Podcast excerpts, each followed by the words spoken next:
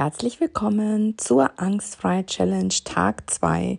Wie du hörst, bin ich ein wenig angeschlagen.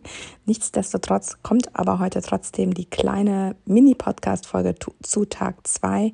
Heute geht es darum zu schauen, wieso ist die Angst eigentlich in mein Leben gekommen damals.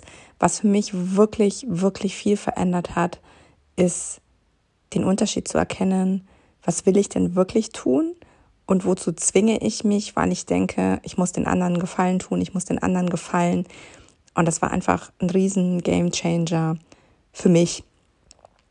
Ein Beispiel ähm, ist auch oft mit dem Urlaub oder mit irgendwelchen Events, Verabredungen, dass wir da Angst bekommen vor Verabredungen, vor dem Event, vor dem Urlaub, weil wir eigentlich innerlich gar nicht mehr oder gar nicht dahin möchten, sondern wir quälen es uns eigentlich, wir zwingen es uns auf, aufgrund von anderen Menschen oder aufgrund von Erwartungen von anderen Menschen. Und ich fand das mega spannend, da mal genauer hinzugucken.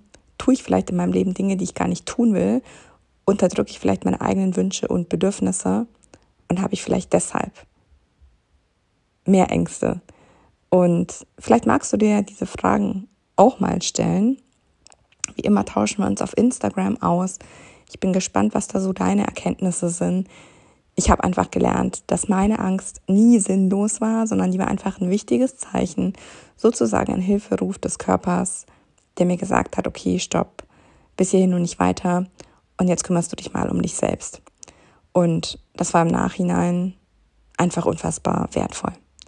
Ja, das war's jetzt zu Tag zwei. Wir hören uns morgen an Tag drei der Challenge. Ich wünsche dir noch eine wundervolle Zeit und bis ganz bald, deine Christina.